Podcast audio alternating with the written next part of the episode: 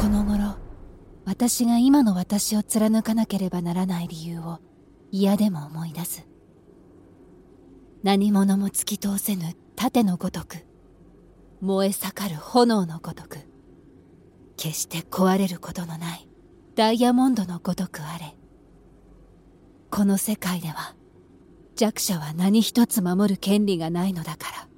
5年前モーベリッジ王国ユーナの幼少期の家。寝室。ユーナ落ち着かない様子でベッドに寝転んでいる。それはとある夜に始まった。なんとも奇妙な夜のことだった。ユーナは突然何かに向かって力なく両腕を突き出す。すると黄金の鋼鉄製ブーツを履いた疑似ロボットの足が現れる。彼が私の部屋にやってきた。見ず知らずの誰かが。その正体はわからないけれど不思議と怖くない。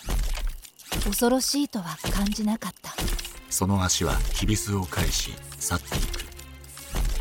待って行かないで。返して。返して。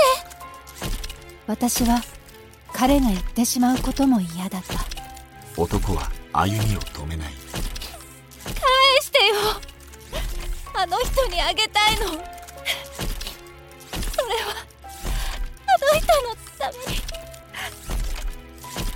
なんで私は泣いていたのだろう。一体何をあげたいの？あの人って。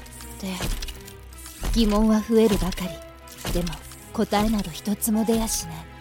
男は歩き去る。寝室。灰色の光が差し込むと同時にユーナは目を覚ます。